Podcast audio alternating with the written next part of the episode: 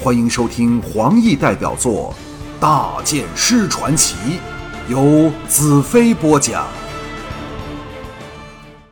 红石冷哼道：“共有三十二艘黑魔船，若以每船运千人计，那便是三万二千人。真恨不得一把火将他们全烧了。”我心中一动，转头道：“这不是全无可能的。”谢问摇头叹道：“那几乎是没有可能的。这些船远看似乎都挤到一块儿，其实船与船间都有距离，而且每船都守备森严，想爬上船不被发现，那是谈何容易啊！”我道：“假设我们将以千计燃着禾草的木牌顺水势由流仙河送过去，是否有成功的机会呢？”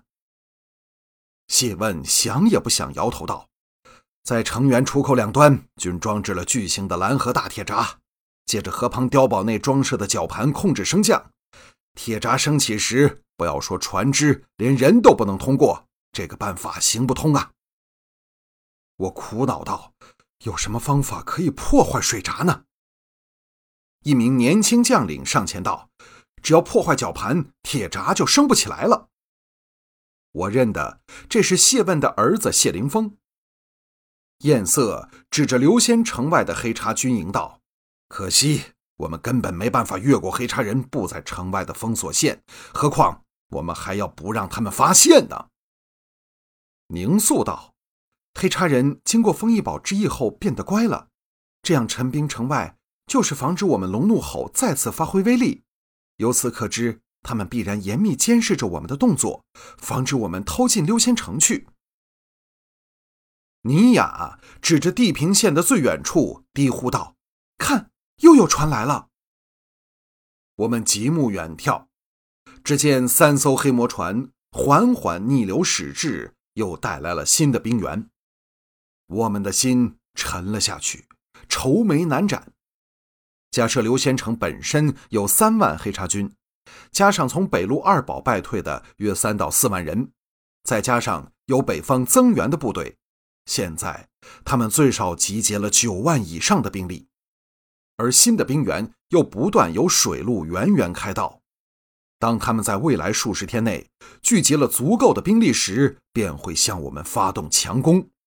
在大剑师堡尚未建成时，只凭我的魔女刃和十万净土军，如何能应付对方狂风暴雨式的猛攻？我坐在流仙河旁的一块大石上。苦思着对付黑叉人的良策。以往我面对危险时，总能凭直觉迅速做出决定，但这次却有一筹莫展之叹。但这次却有一筹莫展之叹。令我苦恼的是，黑茶人就算输了这场仗，失去刘仙城，实力的损失和士气的打击固是严重，但仍非致命。但若我们败北，净土。便完蛋了。现在和黑叉人对峙的已是净土全部精锐和大将，一天给黑叉人压在这里动弹不得，我构想中的游击战略便不能展开，因为黑叉人是不会容许我们到任何地方去的，所以夺下刘仙城便成了首要任务。除了尼雅要督促他的手下外，其他三女由早上陪我在这里坐到了黄昏。但我仍想不到任何妙计，难道就这样坐以待毙吗？唯一的最佳方法仍是由水路进攻，但怎样才能无声无息破坏那最关键的蓝河大铁闸，却是煞费思量之事。时间每过一分，敌人的实力便会增强一分，我们的时间越来越少了。蔡柔走了过来，挨着我坐下。我无精打采地问道：“红月和龙姨到哪儿去了？”彩柔怜惜地吻了我一下，道：“他们到了河下边去捡石子。”哦，他们回来了。两女的嬉笑声远远传来，还有大黑得意忘形的叫声。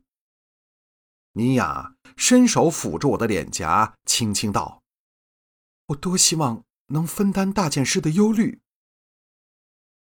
我将脸埋进他的双掌内，道：“我的脑袋呀，已经完全闭塞了，我需要新的刺激。”彩柔一呆道：“新的刺激！”忽地站起来叫道：“龙姨，快过来！”我愕然抬头望向彩柔，龙姨和红月拉着手奔过来，旁边是开怀雀跃的大黑。龙姨笑道：“彩柔，出什么事了？”彩柔认真的道：“大剑师需要新的刺激。”我们三人齐齐露出疑惑的神色。新的刺激和龙姨有什么关系？彩柔道：“我们三人中，只有龙姨对大剑师来说才是新的刺激。来，龙姨，快坐到大剑师腿上，让他好好疼你。”这么怪诞的想法，到了他口中却变成天经地义的理所当然。这在闪灵族里，或者是很普通的事。我摇头苦笑，不知要说什么好。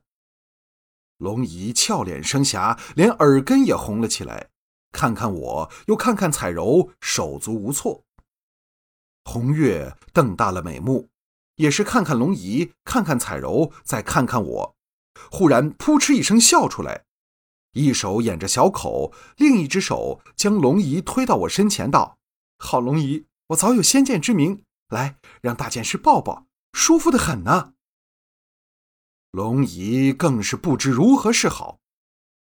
看着她娇美至极的羞态，我的心也急促的跳动起来，童心大起，微笑道：“来，坐吧。”龙姨羞不可耐，娇吟一声，倒入我怀中，两手缠上我的颈项，俏脸埋在我宽厚的肩膀上，拥着她青春火热的肉体。我自昨天黄昏关敌之后，便愁肠百结的心，忽然松弛了下来。红月拍掌道：“好了，龙姨，你坐一会儿后，就轮到我了。”我望向远处秀出群峰之上的居仙峰，感受着美女在我的怀抱里跃动着，心中一片安宁。这新的刺激的确管用的紧，可恨。对如何攻取刘仙城却没有任何实际的帮助。这时，一阵柔风掠过草原，红月道：“天气真好，要是能弄两只天原上的皮鸟飞来玩玩，那可真是写意呀！”我脑中灵光一闪，全身巨震，猛地抱着龙姨长身而起，大叫道：“我想到了！”三女大喜，望向我。龙姨被我抱得气也透不过来，从我怀中抬起头道：“大剑师。”我低下头，封住了她娇艳欲滴的红唇，贪婪的吮吸。龙姨用尽所有的力量，搂紧了我。